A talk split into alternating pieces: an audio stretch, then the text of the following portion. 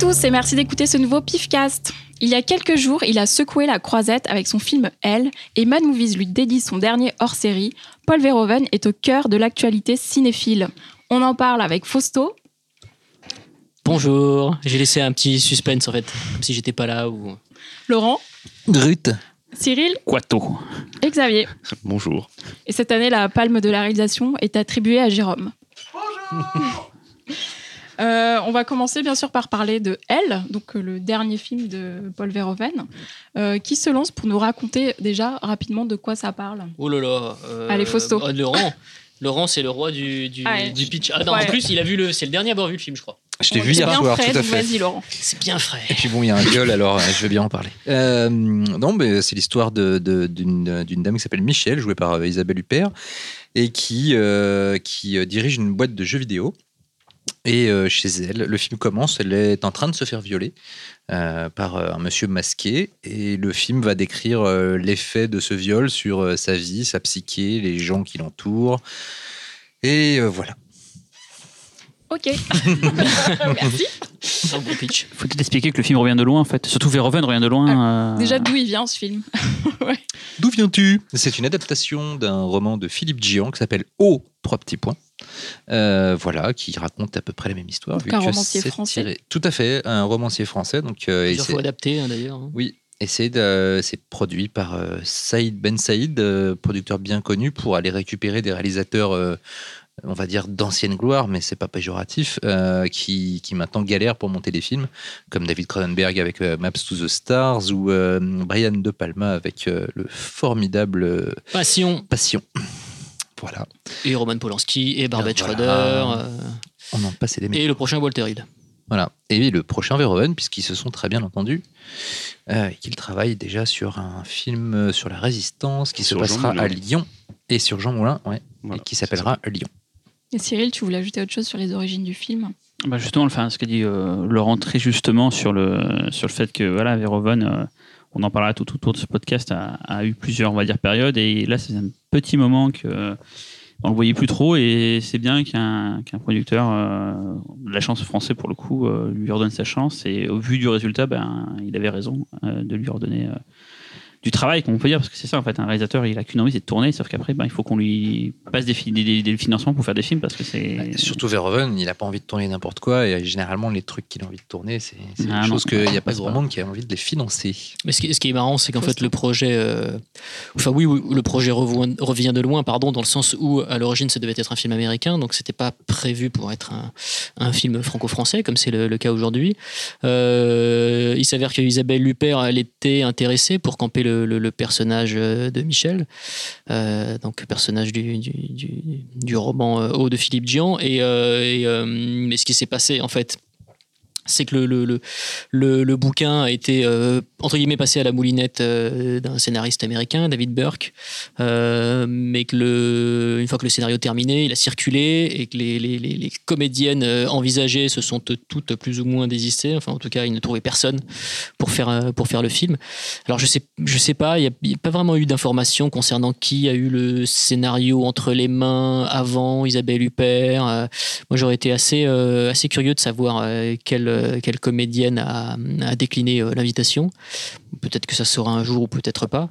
Mais, euh, mais ça aurait pu être un film américain. C'est ça qui est intéressant. Et quand on voit ce qu'il en fait aujourd'hui, quelque chose de, de très français, mais effectivement avec cette, cette, cette perversion toute euh, vérovéienne, euh, on se dit que euh, on est vraiment la terre d'accueil idéale pour lui. Quoi. Oui, oui en plus, d'autant d'autant qu'il il renoue avec euh, son amour de la nouvelle langue française et, euh, et son admiration pour Chabrol. euh, c'est complètement voulu.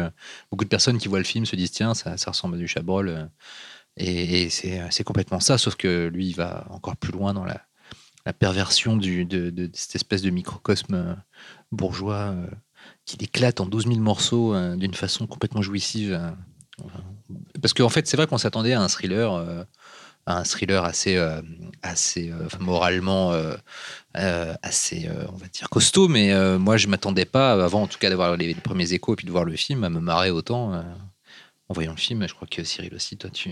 Ah, le film est vraiment très très drôle. J'avais compris C'est après. c'est mais- air super grave. Non, après, Le film après les projections canoises, les gens ont dit qu'ils avaient beaucoup rigolé, donc je me dis tiens c'est marrant, c'est pas ce à quoi je m'attendais euh, au vu de la bande annonce qui, on peut dire ce qu'il a bien trompé tout le monde. Hein. La bande annonce ne, ne- ne dévoilait quasiment rien en fait euh, du véritable sens but du film, on va dire quoi. Et, euh, et vraiment le film on rigole beaucoup. Huper, bon, pour en parler, tout le s'accorde à le dire. Elle est juste démente quoi. Elle est vraiment, euh, moi, elle me fait- mais je hurlais de rire dans la salle et j'étais pas le seul. hein. Tout le monde rigolait, c'était c'était communicatif. C'est un petit moment où je n'étais pas euh, pris à rigoler comme ça dans une salle de cinéma quoi. Mais, apparemment, Isabelle. Huppert, c'était vraiment un choix de, de Verhoeven. Il voulait vraiment qu'elle apparaisse dans le film, justement parce que lui avait détecté ce potentiel comique, cette distanciation froide. Ça, ça donne des, avec ses répliques dans le film, ça donne des moments mais absolument intenses. quoi. Et les gens ont été un peu euh, décontenancés par le film, dans le sens où on le trouvait très glauque et on pas du tout à rigoler comme nous on a pu le faire.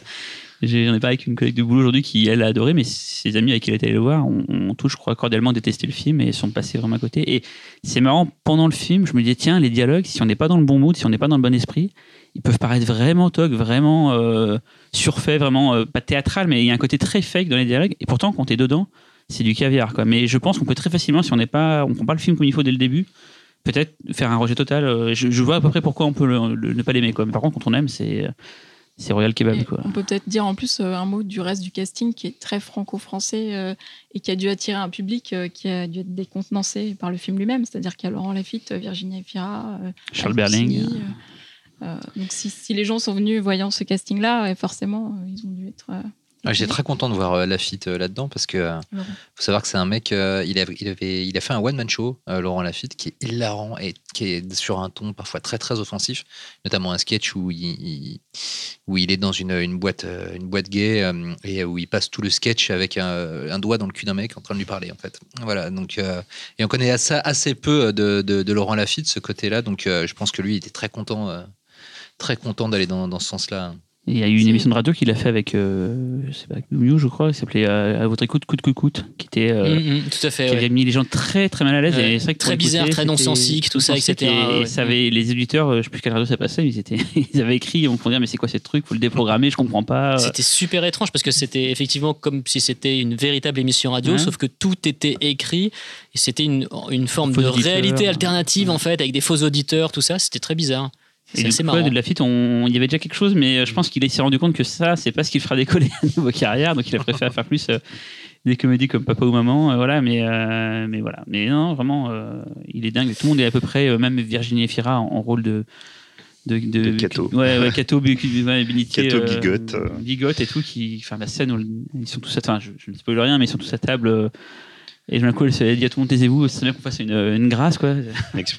C'est génial, moi, ça m'a ça m'a vraiment cueilli, quoi. dans- Elle est- elle- moi, j'ai toujours trouvé que c'était une très bonne actrice. Elle m'avait cueilli dans un film qui n'est pas extraordinaire au demeurant, mais qui était une, une comédie romantique de, de Farougia. Je crois que c'est L'amour, c'est mieux à deux, avec, euh, avec également euh, Manu Payet, euh, Manu Payet et, euh, et Cornillac. Et, euh, et elle était très, très, très, très juste. Elle est toujours très, très juste en tant que comédienne. Même dans des, quand elle joue dans des trucs de merde, elle a, elle a vraiment un naturel euh, qu'on qu'on aimerait bien voir plus souvent chez nous, comédiennes.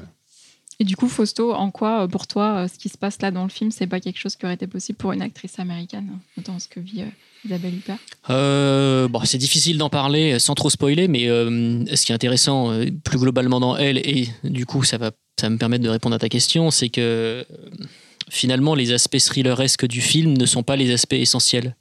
Le suspense, au bout d'un moment, finalement on s'en fiche. Ce qui est plus intéressant, c'est de, c'est, de voir comment le personnage va évoluer après son, son drame. Et le suspense va se situer là-dedans, en fait. C'est-à-dire euh, jusqu'où va aller le personnage et sans parler de, de- de transformation, il s'agit plus de révélation et en gros, enfin de révélation personnelle sur ce que le personnage est profondément. Et en gros, c'est euh, mais qu'est-ce que le personnage va se révéler et du coup nous révéler. Le mystère, en fait, il est plus là-dedans. Le suspense, il réside plus dans cette, espèce de dévoilement progressif d'un caractère qui était profondément caché et qui ressurgit suite à l'accident. Et je pense que c'est cette, euh, cette, cette ambiguïté morale qui a dû gêner euh, certaines comédiennes, puisque ça demande quand même euh, une acceptation de, de- de- d'un anti-manichéisme de la part de, de, de, la comédienne. Et c'est adhérer à la vision d'un auteur qui, on le sait, euh, euh, refuse tout ce qui a trait euh, au conformisme, à la bienséance. Et le film, c'est exactement ça. C'est-à-dire que, euh, en fait, on se rend compte que ça aurait pu être un thriller quasiment Hollywood Night, euh, avec une nana qui se fait violer chez elle, euh, qui en parle à ses amis, et puis qui va tenter de se venger euh, dans un cadre de bureau, tout ça, avec des espèces de, de contre chants dans un bureau, des, des- sous-intrigues de machine à café. mais en fait, non, le film n'est- pas du tout ça, parce que c'est Paul Verhoeven et parce que lui, ce qui l'intéresse, c'est de creuser la matière du thriller pour y trouver quelque chose de psychologiquement offensif. Quoi. Et, et je pense que ça, ça a dû faire flipper euh, euh, plus d'une comédienne, j'imagine. Et en plus, c'est, enfin, ce qui est assez particulier dans le film, c'est que c'est quand même, je crois, enfin, en tout cas, pour moi, c'est la première fois que je, je vois un film où on ose montrer une femme qui se fait violer et qui juste dit après, bon, bah, ouais, bah, maintenant c'est passé, quoi. Enfin, il y, a- vraiment quelque chose de, de- de très dérangeant dans, dans- dans cette absence totale d'émotion.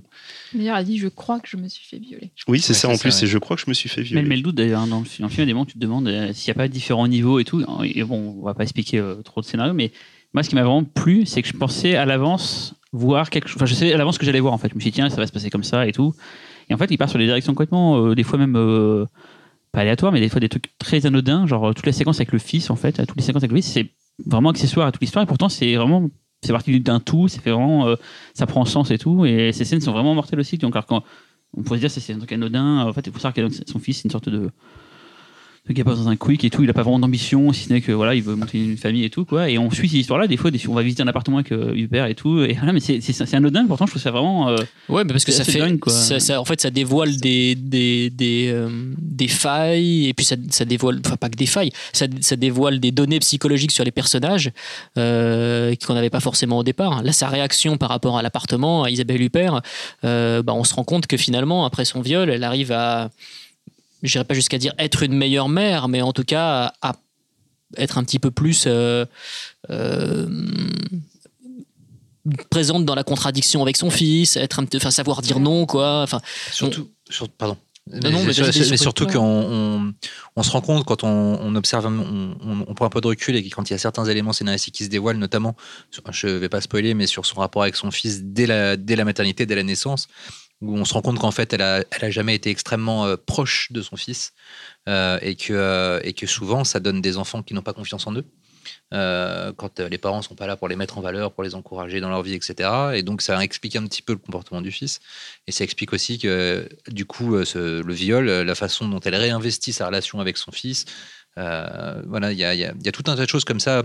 En fait, c'est marrant parce que même justement toutes ces scènes qui ont l'air euh, anodines ou qui n'ont pas l'air complètement connectées au récit, finalement, elles tissent une toile de tout ce qu'est cette femme et de tout ce que euh, le viol va déclencher en elle et comment elle va plus ou moins régler, entre guillemets, tout- tout- toutes ces catégories de sa vie.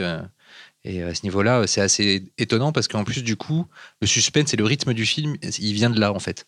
C'est de ces rencontres successives. Et c'est vrai que le film, il est extrêmement fluide, mais en même temps, il n'avance pas avec une logique scénaristique euh, de thriller, mais pas du tout. Quoi.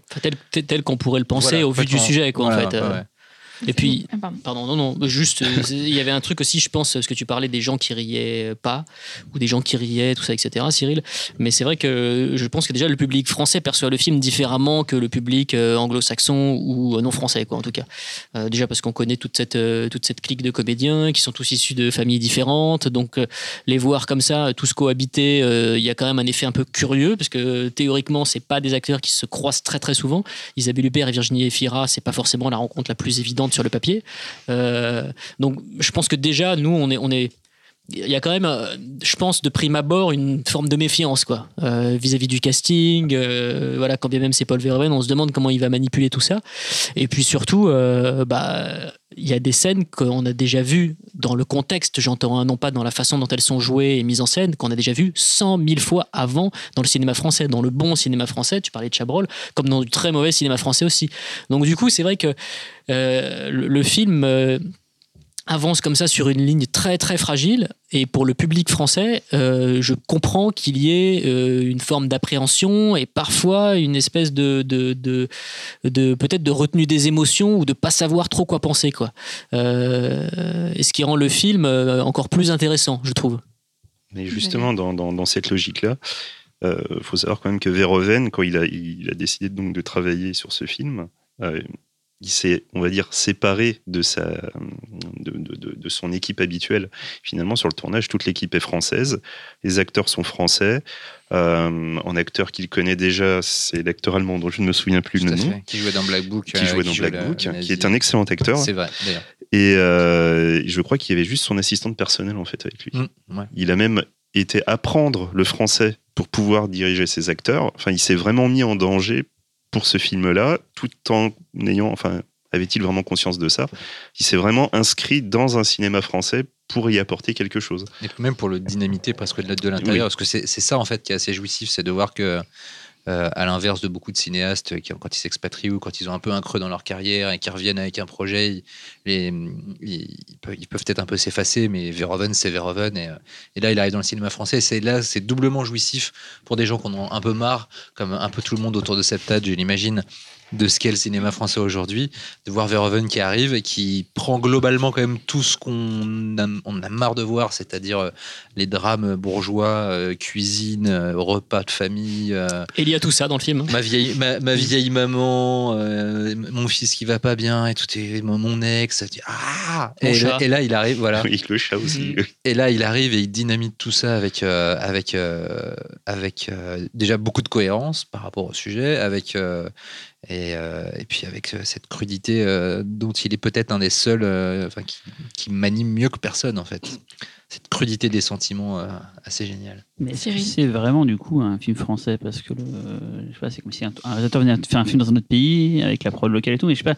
Qu'est-ce qui définirait du coup le fait que ce soit un film français? Les acteurs, la prod, le C'est lieu euh, ouais, tout L'histoire française, elle a été pensée Ouais, dans mais un comme cadre c'est- français. Bah, c'est un film qui est déjà profondément européen, ça c'est sûr. Oui, alors ça européen, ça aucun Euh, après, mais- je pense qu'il y a quand même beaucoup de données euh, qui font qu'on peut le considérer comme un film français. Qu'est-ce qui, Euh, qui pourrait justement influer Du coup, qu'est-ce qui fait qu'un film français ressemble à un film français? Qu'est-ce qui transforme ça? C'est Polanski, quand il tourne aux États-Unis, alors qu'il est polonais, on dit pas que c'est un film polonais, tu vois, par exemple. C'est vrai, Mais, mais, après, euh, le système américain est tellement phagocytant, tu vois, que les, les auteurs là-bas sont souvent absorbés. En France, on a tendance à, laisser plus de marge de manœuvre à- aux auteurs. euh, et je pense est-ce qu'un film de Polanski français, je pense sur le Qatar par exemple, serait un, un- un- un film français pour ou- moi, c'est un film. ouais. Bah, tu vois, C'est un bon exemple parce que le voilà. locataire, en plus, on a pour le coup euh, euh, une équipe totalement euh, française. des acteurs français. des acteurs français, euh, Scénariste français. scénaristes français, mais euh, qui, qui se passe dans, dans un endroit qui est très français en plus, un Mhm. vieil immeuble parisien. Mais moi, je considère Le Locataire ouais, comme un film français. C'est peut-être d'ailleurs même l'un des plus grands films français jamais réalisés. hein, mais euh, Je pense qu'on n'est pas conscient du côté exotique du film parce que c'est trop chez culture. nous, ouais. Ouais. Mais, mais ce qui est fou, mine de rien, c'est qu'avec le recul, tu t'aperçois que oui, on peut faire des films dans un paysage franco-français, avec des acteurs français, mais des films différents, des films qui investissent euh, certains territoires qu'on n'investit jamais, sans lorgner du côté euh, des Américains ou autres, et juste de le faire bien, avec, euh, avec un point de vue et avec, euh, avec une envie de... Une envie de. Il y a un papillon qui vole et qui me. Qui me... en fait, il y a, Mo- il y a Voilà. Motra. Il y a Voilà. un un Motra mini qui, Motra qui vole autour de nous et C'est Laurent qui vient dessus, moi, Voilà. Et non, non, mais voilà, c'est euh, voilà, c'est Verhoeven arrive et il nous prouve que oui, oui, vous pouvez le faire, les gars. Mais ça, c'est revenu genre, dans plein de, de, de conversations que j'ai pu percevoir à droite à gauche. C'est que on, on se fait taper un peu la honte. À ce que, voilà, faut que ce soit un étranger qui vienne en France pour nous faire comprendre. Voilà, c'est comme ça que vous devez faire les gars avec. euh, En fait, il avait qui a pris comme des Lego, il a pris les matériaux qu'il y avait là sur place. Et lieu de faire un- une grue à la con avec ses Lego, il a fait une cathédrale. Tu vois, genre, euh, la métaphore est bizarre, mais Oui, j'ai mis que ça à la tête à l'instant. non, de faire Voilà. un deux pièces cuisine, il a fait une Voilà, il a fait, il a, il a fait la tombe par la soie. Voilà. C'est plus gros qu'un de pièces cuisine.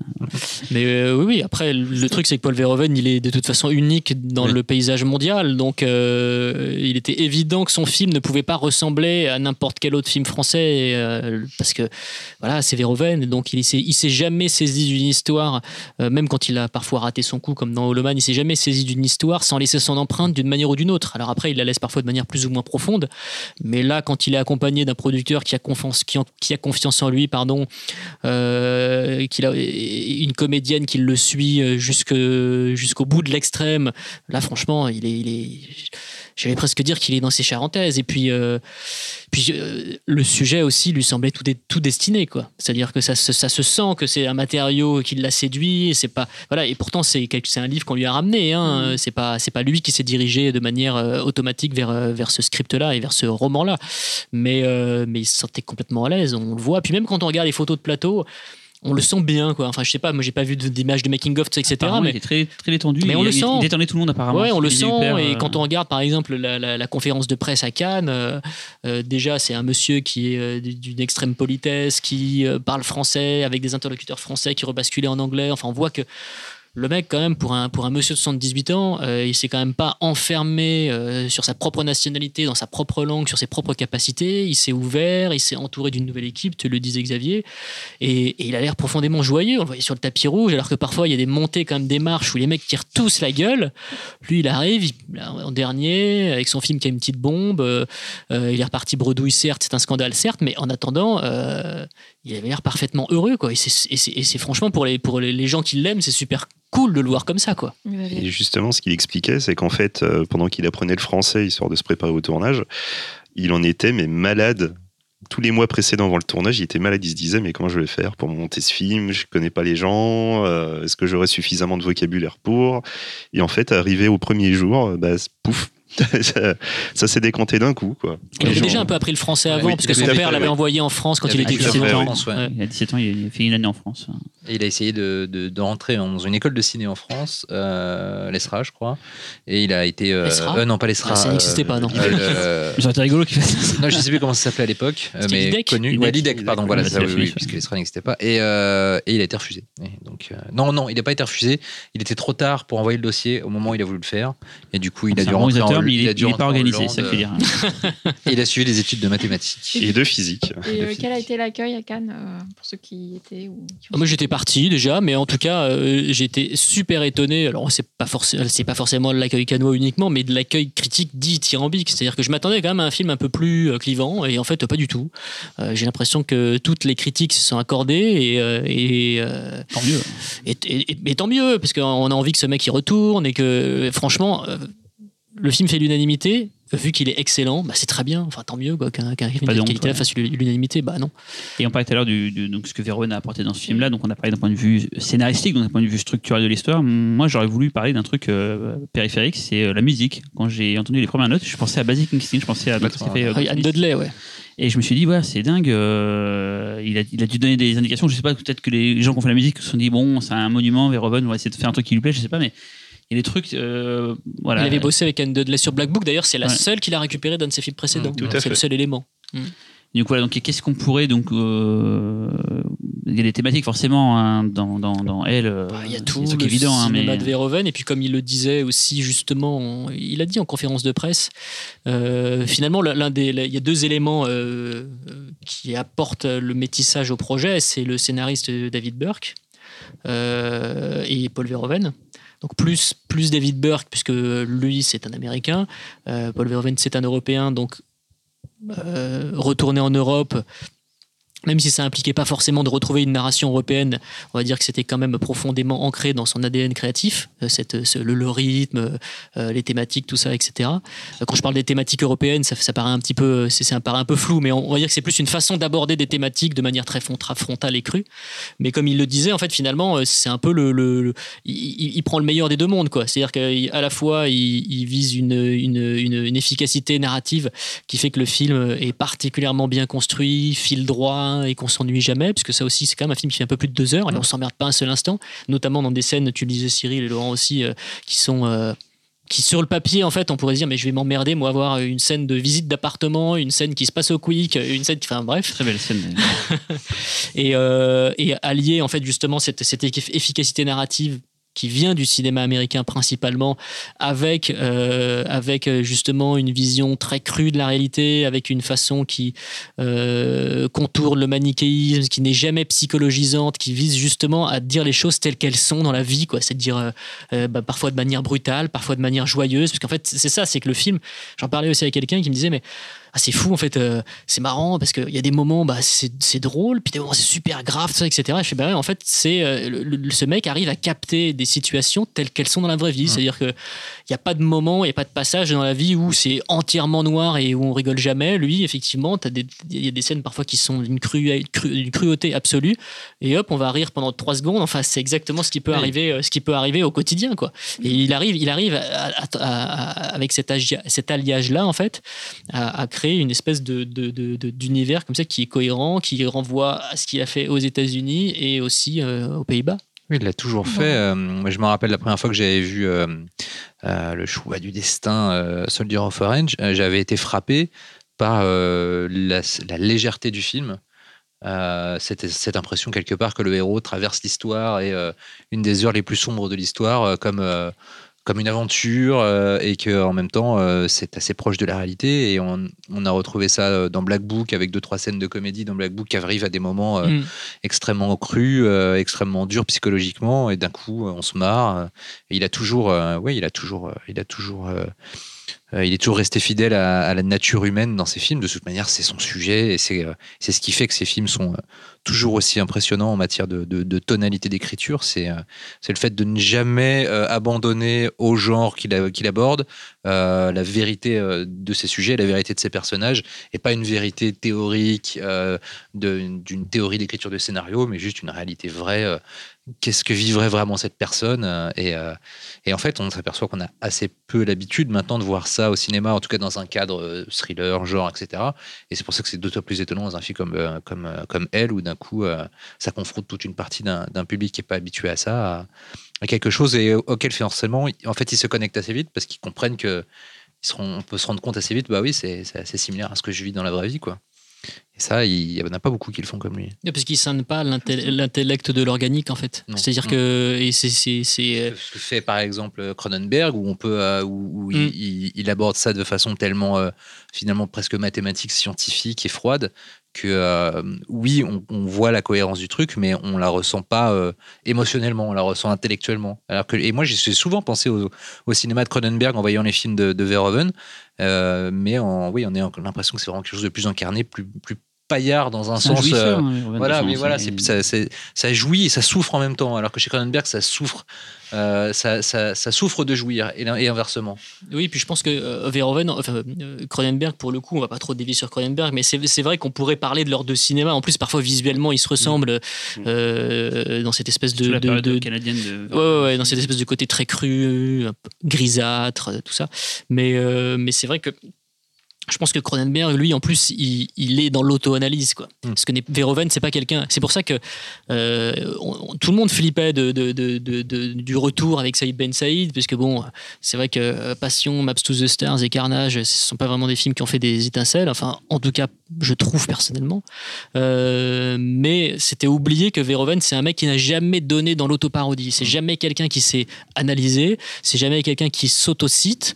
Euh, et que du coup, il allait pas tomber dans les mêmes travers qu'un mec comme De Palma ou comme qu'on Cronenberg. lui en fait. C'est ça. Et en plus, Paul Verhoeven, ça a jamais été une pute de festival. C'est-à-dire que c'est jamais un mec qui s'est dit Ah, tiens, effectivement, euh, là maintenant, euh, je, je- je vais dans les festivals A, ils attendent que je fasse un certain cinéma, etc. Lui, il s'en fout complètement, quoi. Parce que justement, euh, avant d'arriver en Europe, de revenir en Europe, il était, il trustait des énormes budgets en fait. Euh, Il n'était plus dans l'optique. euh, euh, je fais du cinéma pour mes pairs, je fais, du cinéma pour, le public en fait. Et quand il est arrivé en Europe, justement, il a perdu ses budgets, mais il a retrouvé du coup une liberté qu'il avait peut-être perdue sur la fin. euh, parce qu'au début, quand ça marchait, il il lui laissait liberté, mais il a bien vu que la censure, c'est enfin, ou les- que le voilà, sur il a toujours Showgirl eu et du tout. succès, en fait, Verhoeven. Ouais. hein. C'est ça qui est fou, c'est que a c'est. c'est- décliné quand même par rapport à une époque. euh, Ouais, mais en fait, c'est un mec, euh, il- quelque part, il a eu beaucoup, il y a eu beaucoup de films qu'il n'a pas pu faire, mais finalement, euh, il- un- le mec, il a connu quasiment que des gros succès. Aux Pays-Bas, c'est c'est le réalisateur le plus célèbre.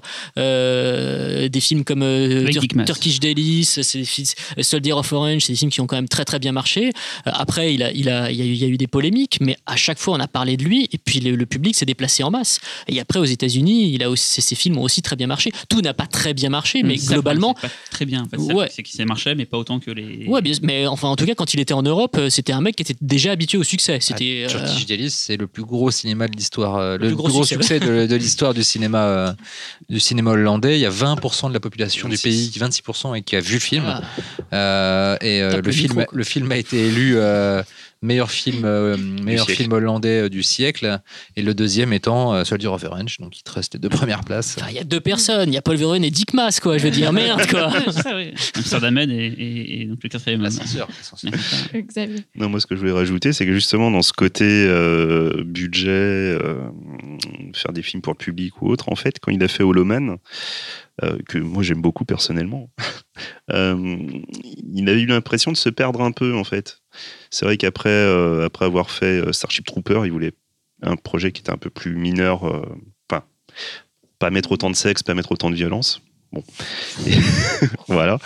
Et en fait, il a, c'est pas qu'il renie le film, mais euh, bon, ouais, il avait vraiment cette sensation de se perdre, ce qui est aussi une des raisons pour lesquelles il est parti sur Black Book euh, après. C'était Ouais, notamment parce qu'il avait été. euh, oui, mais c'est notamment parce que sur euh, Holoman, c'est les effets spéciaux qui pétaient les boules en fait. C'est de voir. euh, Texto, comme ça, il a dit. texto, il a d'ailleurs, dit, ça me pète les boules.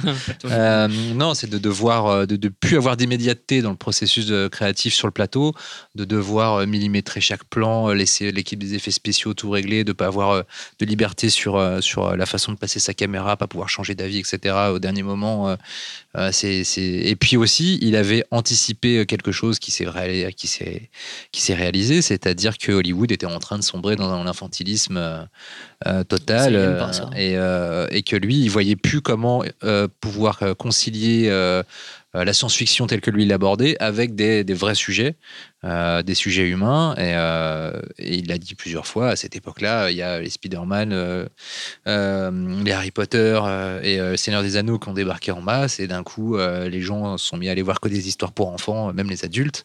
Et il n'y a que ça qui a marché, la- l'argent n'allait que là-dedans. Et moi, j'avais plus d'intérêt à, rester dans une industrie comme ça. Mais, mais là où en même temps, euh, je pense qu'il a peut-être déchanté, c'est que son retour en Europe, où il a dû se dire l'Europe, censée être plus une terre de- d'accueil des cinéastes, euh, bah, il a galéré quand même pour, euh, pour réunir l'argent et trouver des projets. euh, comme quoi, le cinéma n'a pas muté que là-bas. Juste pour revenir sur Holoman, vu qu'on parlait d'Holoman et que voilà, il faut bien qu'on en parle aussi. C'est marrant par rapport à ce que disait tout à l'heure Fausto sur Cronenberg. Et je suis désolé hein, de revenir là-dessus, mais c'est que Cronenberg aurait fait un sujet pareil. hein, Il aurait fait un. Bon, je peux en faire avec des si, on peut faire plein de trucs, mais il aurait fait vraiment un homme torturé par sa condition et tout. Et là, Verhoeven, c'est comme toujours un jouisseur. Il va montrer ce qu'on peut faire, ce qu'on a toujours rêvé de faire quand on était euh, ce vieux des nanas. Voilà, c'est la base. Mais ce que lui rêve de faire, parce qu'on a Ouais. eu cette discussion un peu avec Fausto quand on, quand on bossait sur leur série, et c'est quelque chose qu'on dit assez peu souvent sur Verhoeven finalement, c'est que je pense que Verhoeven est un grand pervers, et que je pense que tout ce que subissent ces personnages féminins lui permettent de raconter des choses sur la nature humaine, mais ça lui plaît bien aussi. Euh, D'ailleurs, Sur lui, c'est- du coup, il se raconte les- comme oui. les grands, tous les grands metteurs en scène Voilà. qui se racontent à travers leur D'ailleurs, film. Turkish Delice, il a jamais caché que s'il s'était retrouvé dans le personnage, euh, c'est parce que il s'y retrouvait lui aussi. Et d'ailleurs, c'est marrant, mais dans Turkish Delice, on peut faire un parallèle entre cet artiste euh, très, qui, qui demande énormément euh, des, des- des personnes avec lesquelles il travaille, notamment son amoureuse. Regardez par Rodger Hauer, c'est. Voilà, incarné par Rodger Hauer, qui, qui a- dont il a toujours dit que c'était son alter ego à l'écran. Et, euh, et le personnage, quand même, dans, dans Turkish Delice, c'est donc un artiste qui, euh, qui tombe amoureux d'une femme et qui l'utilise. Elle devient sa muse aussi. Et en même temps, il n'hésite pas à vendre un dessin porno qu'il a fait d'elle en train de la sauter à un Richard euh, complètement excité par le dessin et par la nana. Et il, il monétise l'amour qu'il a pour cette nana et il s'en fiche euh, parce que c'est aussi son boulot. Et, euh, et en même temps, il y a une scène euh, assez burlesque dans le film où euh, il a fait une statue et que doit venir inaugurer la reine de la reine de Hollande et que sa nana est habillée trop court vêtue et donc les officiels le repoussent. Et on voit là Verhoeven en tant qu'artiste repoussé par l'intelligentsia donc il s'est vraiment livré à travers Turkish Delice il a jamais arrêté de le faire par la suite Et en fait, euh, justement, pour ce, ce- ce côté de, de l'artiste qui va contrôler, euh, contrôler un peu une femme, manipuler la femme, tu le voyais déjà en fait dans Un lézard de trop, le court métrage qu'il avait fait dans les années 60, où justement euh, la, la- la femme de l'artiste se fait maquiller, se fait coiffer, se fait euh, perruquer, pour qu'à chaque fois son visage soit différent. Mais ce, ce n'est que l'artiste qui a le choix de, de, de- de ses habits, de son maquillage. Sauf à la fin où elle va reprendre possession de son propre corps et décider que non, Mm. c'est elle qui se maquille. C'est ça que j'aime beaucoup justement les films d'Overhoven, c'est que ça aurait pu être des films d'obsédés, d'obsédés du contrôle, d'obsédés du sexe, etc. Mais n'être que ça, et donc des films extrêmement fétichistes, et donc qui auraient eu leur intérêt, hein, aucun problème là-dessus, euh, mais qu'il arrive toujours à y trouver la matière, à raconter quelque chose sur la femme. Et moi, c'est pour ça que j'ai toujours été fasciné par son discours sur les personnages féminins, où euh, il y a à la fois une espèce de complaisance à les voir souffrir, à les voir euh, humilier sexuellement, et en même temps une, une, jouissance totale à les voir se transcender, à les voir prendre le dessus euh, sur, euh, l'adversité. Et donc, euh, c'est à la fois un, réalisateur extrêmement féministe et à la fois extrêmement misogyne. Et je trouve ça assez génial de réussir à faire cohabiter ces, deux tendances. Et justement, pour moi, qui est l'une des plus grandes scènes de Verhoeven, alors je suis désolé, hein, mais bon, qui est donc dans La chair et le sang, justement Jennifer Jason se, se, fait violer ah par, par toute la troupe. Et lorsque c'est Roger Hauer qui, qui, qui, est en train de la trousser, elle comprend que c'est le chef et c'est à ce moment précis qu'elle lui dit non, c'est moi qui te baise. Mm. elle le dit suffisamment fort pour reprendre le contrôle. Et finalement, c'est vraiment à ce moment précis qu'elle a le pouvoir. Elle retourne la situation euh, complètement son avantage. Ah bah Qu'est-ce qu'on peut ajouter après ça C'est tellement beau. D'ailleurs, d'ailleurs, euh, quand on voit elle, on ne peut pas ne pas penser à cette scène euh, et au personnage de Jennifer Jason Leigh dans, dans La chair et le sang. C'est, c'est dans la droite lignée. Puis après, du coup, on dévie sur Showgirls, on dévie sur. Euh, voilà, c'est euh, ces personnages de femmes qui, euh, qui prennent le pouvoir grâce à ce qu'elles sont, c'est-à-dire grâce à leur corps, mais pas seulement. En fait, elles ont l'intellect derrière, mais leur corps est leur première arme. Et il y a une scène magnifique comme ça dans Black Book, qui est peut-être la plus belle scène du film, quand l'héroïne jouée par la magnifique Caris Van Houten euh, va pour la première fois coucher avec l'officier allemand qu'elle doit séduire. Et elle s'éteint les, euh, les, cheveux et les poils pubiens en blond pour pas qu'il ne pour pas qu'il voit enfin pour mieux jouer l'arienne et en fait dès le début elle est elle est en plus dans une position de fellation. Et lui il est assis elle est à genoux. Elle est nue et elle est penchée sur lui et il, lui prend les cheveux. Il voit qu'en fait elle a les cheveux teints. Il voit ses racines. Et tout de suite il découvre qu'elle est juive. Il le comprend immédiatement. Et elle elle lui prend les mains les pose sur ses seins elle fait et eux ils sont juifs? Et en fait, c'est comme ça qu'elle arrive à. Elle est découverte, mais elle arrive quand même à passer outre euh, et à le séduire complètement parce qu'elle fait tomber la barrière de, de, de, de, la race et de l'idéologie juste par euh, la vérité du corps. Quoi. Et euh, je trouve que cette scène est magnifique. Cyril. Je voulais revenir sur ce qu'avait dit Xavier sur le fait que c'était sa scène préférée de, de Verhoeven, juste pour demander, tiens, quelles sont votre, enfin, quel est votre Verhoeven préféré? C'est un peu bizarre comme question, mais ça me permet justement de parler des, des films qu'on n'a pas encore parlé, et c'est pas mal justement de si un de vous dit un film, on peut en parler autour, ce qu'on en pense et tout. Voilà, c'est très. Euh... euh moi, c'est Showgirls. Alors justement, on va parler de Showgirls. C'est mon Verhoeven préféré. Euh, peut-être Execo. Je le mets un peu en dessous. Je mets un peu en dessous Spetters, mais c'est vraiment les deux films que je préfère. Euh, pourquoi Showgirls? Alors, le truc, c'est que le, le, le, cliché en vigueur vis-à-vis de Paul Verhoeven, c'est de dire que c'est de l'enfermer en fait dans une case de réalisateur uniquement liée à la provoque. C'est à chaque fois qu'on parle de Verhoeven, c'est le réalisateur provoquant, machin, etc. Le provocateur, blablabla. de violent. Ce qu'il est, ce qu'il est aussi, mais en fait, la provocation, euh, je pense qu'elle est chez, elle est chez lui une donnée tout à fait naturelle. C'est-à-dire que c'est pas, c'est pas un c'est pas quelqu'un qui va, qui va titiller le spectateur juste pour le plaisir de le titiller. Il va le titiller parce qu'il a quelque chose à lui dire et que c'est là, cette, cette chose-là, en fait, qui va être perçue comme une provocation. Euh, et de fait, Showgirls, le, le, le, moi, le, problème que j'ai avec le film, c'est pas le film, c'est aujourd'hui l'espèce de, de, volte-face qu'il y a, c'est de le considérer comme euh, un plaisir coupable. Mais moi, Showgirls, je ne l'ai jamais considéré comme un plaisir coupable. J'ai toujours considéré que c'était un excellent film, euh, un excellent film avec plein de, degrés divers et variés. Mais, euh, mais déjà, d'un strict point de vue de mise en scène, je trouve que c'est un de ses films les plus aboutis. Vraiment, euh, il y, a des séquences qui sont euh, tout à fait prodigieuses. J'en parlais l'autre jour à Laurent, c'est toujours chiant de donner des anecdotes comme ça auxquelles vous n'avez pas pu assister, mais au moins vous fait participer à, la vie quotidienne de la rédaction et des membres du PIFcast hors du bureau.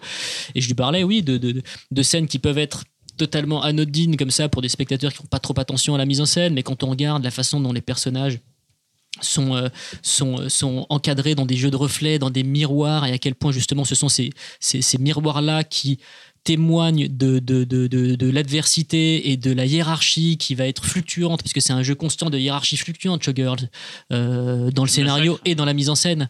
Il y a plein de, de, touches qui sont extrêmement fines. Après, euh, il y a aussi cette, cette, cette, cette distance ironique qu'il a, mais cette distance ironique ne lui impose pas de faire une mise en scène au rabais. C'est-à-dire que même quand il filme quelque chose de très mauvais goût, pour autant, l'intérêt du film, c'est de le filmer avec une espèce de magnificence. Euh, voilà, je te parlais aussi l'autre jour, Laurent, d'une scène que je trouve incroyable dans Showgirl, c'est quand on voit euh, Elisabeth Berkeley euh, en train de, de- manger euh, comme une porcasse un burger sur le capot d'une voiture dans un parking de, Las Vegas. On a une espèce de plan extrêmement gracieux, je crois que c'est un, un- mouvement de grue, quoi, dans, un dans un travelling un petit peu langoureux comme ça.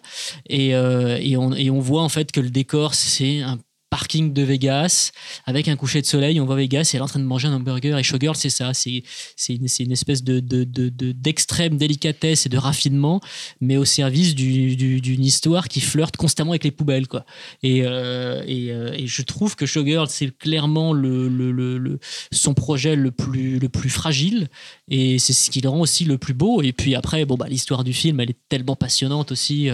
Euh, voilà, la carrière de, de, d'Elizabeth Berkeley euh, flinguée juste après. euh, le, le- le- le- tout, le, tout le, le, le- le caractère sulfureux du scénariste euh, Joe Esteras. euh, Parce que le film a eu un très mauvais accueil, c'est ça euh? bah, c'est le film qui a été le moins bien accueilli de sa carrière. Et puis après, voilà, historiquement, euh, tout le monde sait que Paul Verhoeven est le seul réalisateur. euh, enfin, en tout cas, j'ai pas suivi les derniers Razzie Awards, mais je pense qu'aucun réalisateur ne s'est déplacé depuis. Si, il me semble que c'est arrivé. Mais- pour aller prendre ses prix. Mais c'est assez peu Voilà, en fréquent. tout cas, il a à peu près, il avait C'était le premier à le faire. En voilà, c'était le premier à le faire. Il avait à peu près tout raflé en termes de Razzie Awards à l'époque.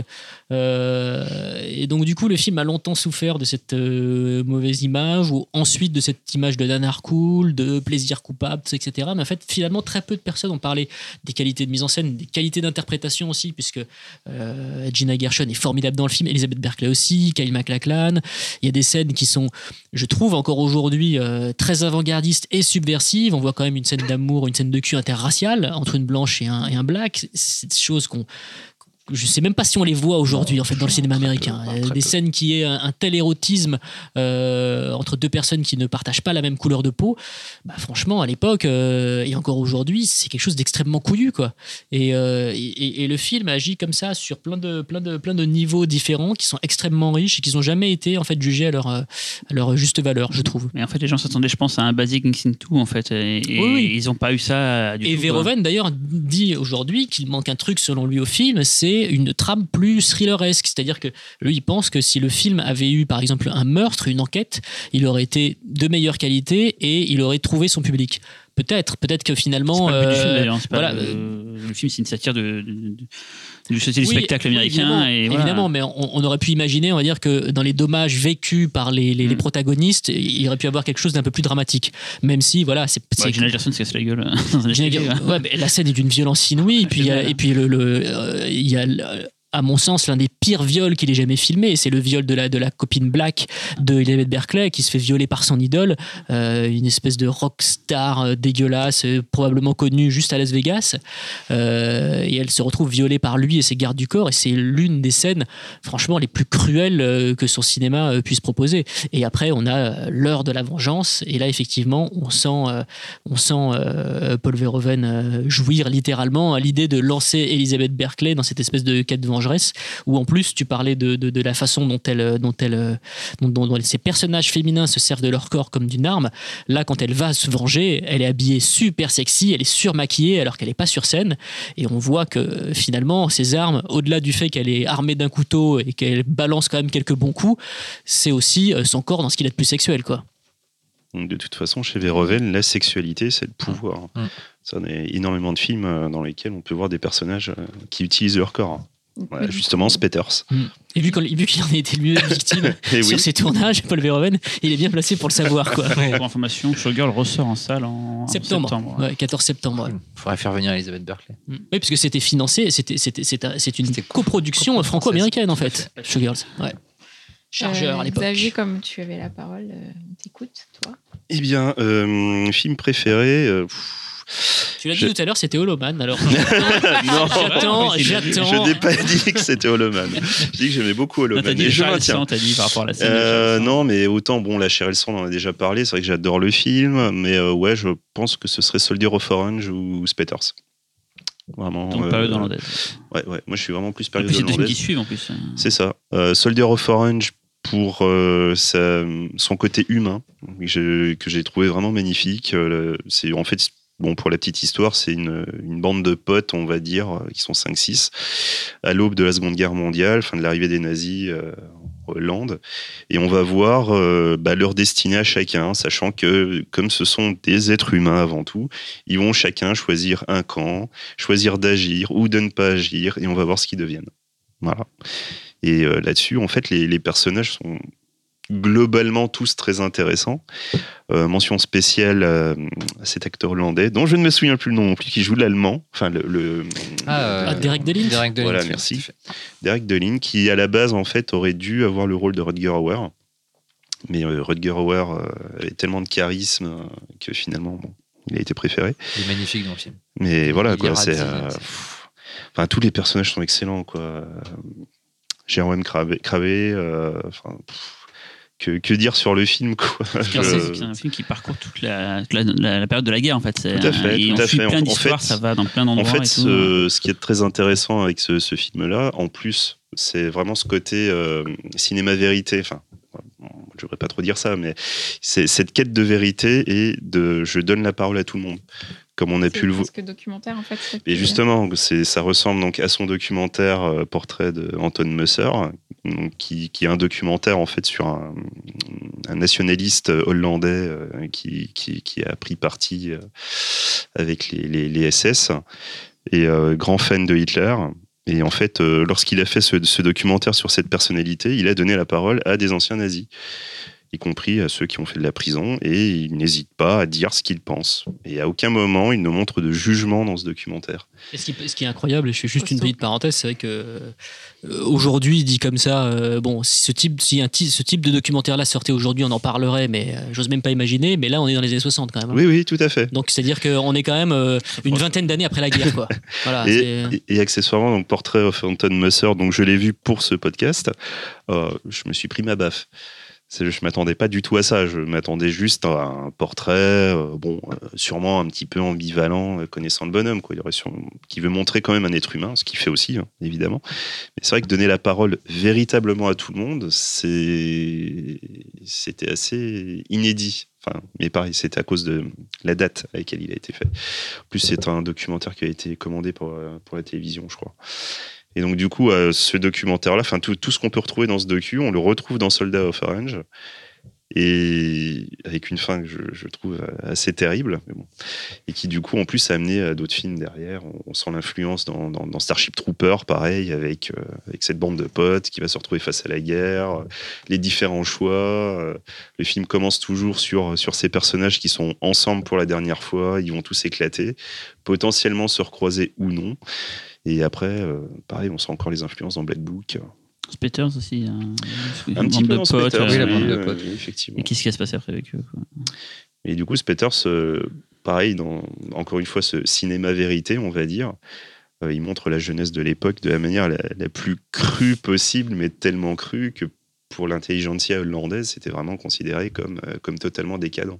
Je ne sais pas combien d'années euh, ce film est resté comme, euh, comme l'apogée de la décadence en Hollande, mais euh, il a été vraiment euh, très très mal jugé à l'époque. Bah oui, c'était vraiment le, le miroir de tout ce que la Hollande ne voulait absolument pas euh, voir en fait, quoi. Et accessoirement, je pense que Spetters, ça- sans la révéler, à la fin la plus sombre.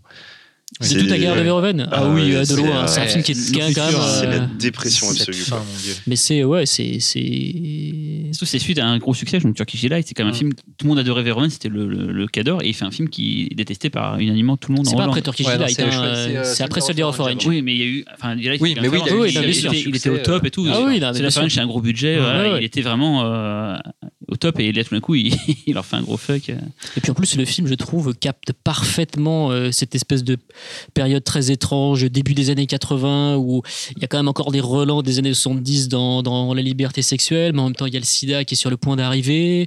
euh, crise économique aussi donc euh, c'est- c'est c'est- c'est très intéressant en fait cette, cette espèce de d'entre-deux qui capte euh, dans le désespoir de ces personnages et puis euh, euh, c'est c'est au- c'est aussi Showgirls avec des mecs dans le milieu du- des, des courses de moto quoi C'est-à-dire C'est que- ça.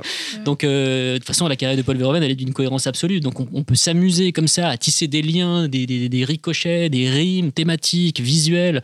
C'est quand même assez fou. C'est-à-dire que le, quand je parlais que le- tout à l'heure en disant que le, le, le gars ne s'est jamais vendu à un quelconque festival ou n'a jamais cédé à la pression d'un quelconque producteur pour faire quelque chose qui ne lui ressemblerait pas, euh, toute, toute sa carrière en témoigne. Et même dans des, dans des, dans des passages très commerciaux de, de, de, de Holoman, il reste du Paul Verhoeven. Quoi.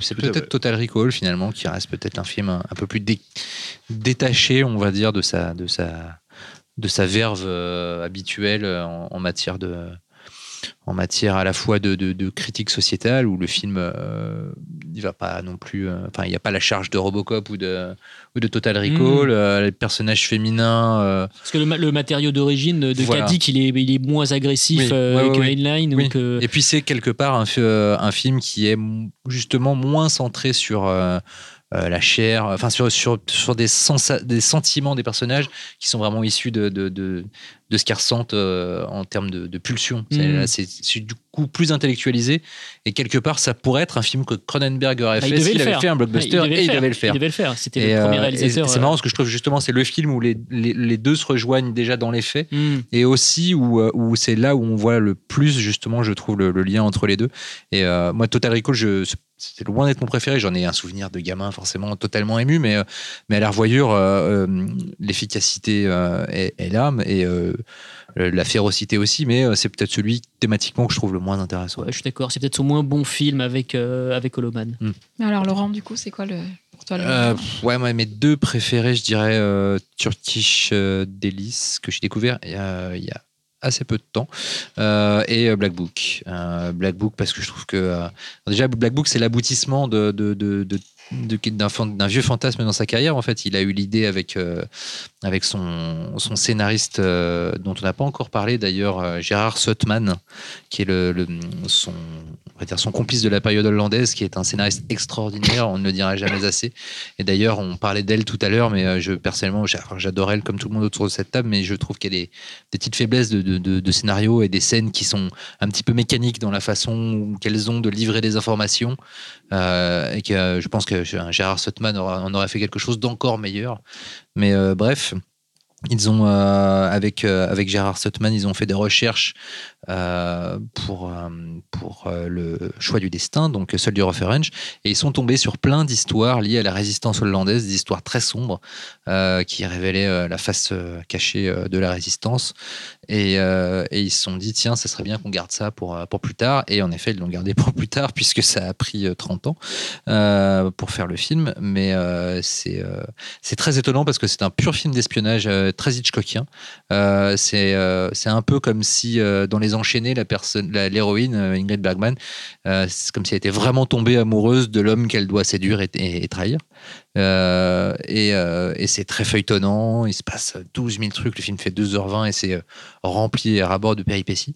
Et toutes ces péripéties sont rigoureusement vraies. C'est-à-dire qu'il n'y a pas un seul nœud narratif du film ou une seule grande scène qui ne soit pas complètement calquée sur la réalité ou en partie. Et quand on découvre ça, en fait, c'est assez terrassant. Le film prend une, am- une, une ampleur assez extraordinaire parce que parce que toute cette horreur euh, qu'on pourrait juger euh, là pour être cinématographique, elle, euh, elle est adoucie même par rapport à la réalité, mais elle en a un reflet très, fidèle. Du coup, je trouve que c'est à la fois un divertissement d'une classe mondiale parce que euh, c'est super beau, c'est réalisé avec euh, une efficacité, une économie, enfin une économie de moyens. Il le disait lui-même, c'est un des premiers films euh, après sa période américaine où il a, il s'est dit tiens, je vais plus poser ma caméra pour retrouver déjà le style des, films d'espionnage des années, des années 50, mais aussi c'est la première fois qu'il tourne en multicaméra, ce qu'il n'avait jamais fait avant, et c'est son chef-op, euh, le chef-op allemand qu'il a rencontré pour l'occasion, dont j'ai oublié le nom, et qu'il a initié à cette technique et qu'il a utilisé depuis dans Elle d'ailleurs. Euh, et donc, du coup, il se repose beaucoup plus sur le montage que sur les mouvements de caméra. Et, euh, du coup, il y a une efficacité euh, de, rythme assez, assez géniale. Et non, c'est un, voilà, un film que je trouve un aboutissement dans le sens où c'est ce qu'il disait en revenant des États-Unis, il voulait marier la puissance narrative du cinéma américain avec la vérité humaine du cinéma européen. Et je trouve qu'il y, est arrivé, mais avec une grâce et une force. Et puis, ça a révélé Caris Van Houten, qui est, qui est une grande comédienne. euh, Et donne envie de boire du chocolat chaud. voilà, tout à fait. Froid, enfin, même pff, dans toutes les températures. Xavier, tu voulais ajouter Oui, moi, ce que je voulais rajouter sur Black Book, c'est que le- dans, dans, dans l'histoire de Verhoeven, lui, il était, euh, il était un- vraiment gamin quoi, quand, quand tout la Seconde fait. Guerre mondiale est arrivée. Quand il a déménagé avec ses parents pendant la guerre, il s'est retrouvé à côté d'un à, côté d'une base de lancement de missiles qui était constamment V1 et bombardée. les V2. euh, Voilà. Et en fait, du coup, il a, il a vu en fait cette guerre, euh, il a vu les ruines, il a vu les bombes, il a vu des corps, mais avec un regard d'enfant, donc avec quand même un côté un peu aventure. Et je trouve que c'est vraiment dans Black Book euh, ouais. qu'on Ouais. le retrouve. Et alors, justement, il y a une anecdote dans Black Book, c'est que notamment tout, tout ce qui a trait au. Parce que c'est aussi une des spécificités de Black Book, c'est de montrer l'envers de la résistance. La résistance n'était pas une espèce de mouvement comme ça, glorieux, rempli de héros. Les trois quarts des personnages qui traitent sont finalement des traîtres. Et l'étaient vraiment, ils sont tous inspirés de personnages qui ont vraiment été des traîtres, et notamment un des plus grands héros de la résistance hollandaise. On s'est aperçu plus tard que c'était un traître qui avait aidé à tuer euh, ou à faire emprisonner euh, des centaines de juifs. Et euh, le mec a même été emprisonné dans un camp de concentration. Et dans le camp de concentration, il aidait les Allemands. Il les prévenait quand il y avait des, des tentatives d'évasion. Et, euh, et, les, et ses, voilà, co-détenus. et ses co-détenus s'en sont aperçus. Ils l'ont tué dans le camp de concentration. Euh, mais, euh, et il y a notamment, il- déjà, il dévoile l'antisémitisme latent de, de- même, des, même des résistants, ce qui est déjà assez couillu quand même. Et, et il décrit ce qu'ont subi les résistants après euh, que la guerre ait été perdue par les Allemands. Euh, pas les résistants, pardon, les, collabos après que la guerre ait été perdue par les Allemands. Et il a découvert euh, tout ça, la vérité de ces choses-là, en, en épluchant des rapports écrits par un homme qui était emprisonné. Et il s'est aperçu, en fait, que cet homme était le père de, son premier amour de jeunesse, d'une femme dont il était, d'une jeune fille dont il était tombé amoureux. Donc, donc son histoire est, dans Black Book est tellement liée. et il a dit notamment qu'il avait été témoin de, toutes ces femmes tondues, humiliées sur place publique, etc. Oui, parce euh, ce, qui, ce, qui, ce qui est frappant à la fin du film, c'est qu'à un moment, on se dit, pour l'héroïne, il aurait peut-être mieux valu que le pays soit encore occupé. Mm. C'est-à-dire que quand on en vient à penser ça, Mm. c'est quand même c'est quand même un constat qui est euh, qui est assez radical. C'est-à-dire que quand on voit ce qu'elle vit à la fin et euh, je- On sait pas où elle est passée, donc on sait que. Ouais, bien voilà, sûr, bien sûr, mais quelque part, ça, elle quoi. était presque plus heureuse euh, à chanter pour un auditoire nazi Ouais. que euh, se battre et au, au final finir couverte de merde, quoi. Donc, et puis, euh, euh, c'est encore plus appuyé. D'ailleurs, à un moment donné, elle le dit. euh, le seul moment de- dans le film où elle pleure, parce qu'elle dit au début, enfin, elle dit à un moment donné, je ne pleurerai pas parce que j'ai vu toute ma famille mourir et j'ai plus rien en moi, je peux plus pleurer. Le seul moment dans le film où elle pleure, elle dit, mais ça, ça ne s'arrêtera donc jamais, et ça ne s'arrêtera donc jamais.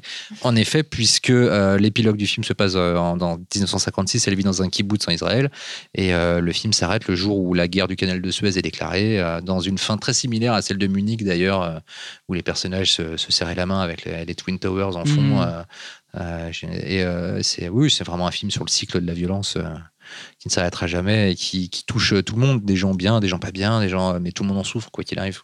et toi, Cyrilou Eh bien, en fait, euh, il y a beaucoup de films de la période hollandaise qui, qui, me, qui me bottent. Déjà, ce que je n'ai pas dit, c'est que en fait, Verhoeven, pour moi, c'est mon réalisateur juste euh, top, top. euh, il- listé Royal. Royal Kebab, comme Ouais, tu dis. ouais, c'est Choyark et Verhoeven, c'est les deux que je cite toujours comme étant mes deux réalisateurs fétiches. Quoi. Et effectivement, j'aime tous les films de Verhoeven.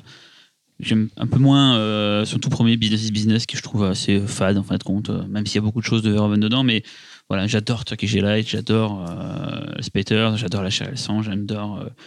J'ai découvert hier du coup Soldier of Orange que je n'avais pas vu encore. euh, C'est un des rares que je n'avais pas vu. Et voilà, j'aime pas trop le quatrième homme qui est beaucoup apprécié. euh, Je suis pas fan non plus. voilà, qui, qui est très beau, hein, qui, était- Ouais. qui a ses moments de, de grâce et tout. Mais limite fait exprès quelque part Oui. d'ailleurs, Ouais, ouais, si ouais. on n'aime pas. mais je sais Ouais. qu'à l'époque, Starfix avait pété un cap sur le film et tout. Voilà, Ouais. c'est un film voilà, qui- Et donc voilà, donc mes deux films, enfin mon film préféré, mais j'avais un backup si jamais il était cité avant, mais finalement il n'a pas été cité. Je veux dire, c'est Starship Troopers, voilà, qui pour moi est une sorte de, de film somme dans ce qu'il a pu faire à la fois dans le côté SF, parce qu'il a fait comme beaucoup pour la SF. Faut dire ce qu'il est, c'est un des auteurs de SF, qui est au cinéma les plus importants de l'histoire. Donc euh, et pourtant à la base le mec n'y s'y prêtait pas quoi. Donc voilà, Starship Troopers. Et en second j'aurais mis Robocop s'il avait été cité, j'aurais mis Robocop. Et lui, c'était peut-être les plus évidents pour moi, même si tout le monde dirait, ouais, bon, bah voilà, le gros bourrin, il préfère euh, Starship Troopers. ça- Ah, Ah, ouais, ce sont deux chefs-d'œuvre. Voilà, hein. Franchement, le truc, il y en a, il y en a tellement dans sa filmographie Voilà, que. J'aime tous ces films et comme j'ai vu Starship Troopers à l'époque, ça m'a tellement mais euh, transcendé. Et ce qui, au-delà de parler, j'en parlerai après du côté bien sûr de ce que l'histoire apporte et tout. Moi, ce qui m'avait tué à l'époque, c'était la ce qu'on voyait à l'écran, c'était dingue. En fait, on est on arrivait dans les, les- les premières heures du numérique et tout, et lui, il faisait un mélange de maquettes.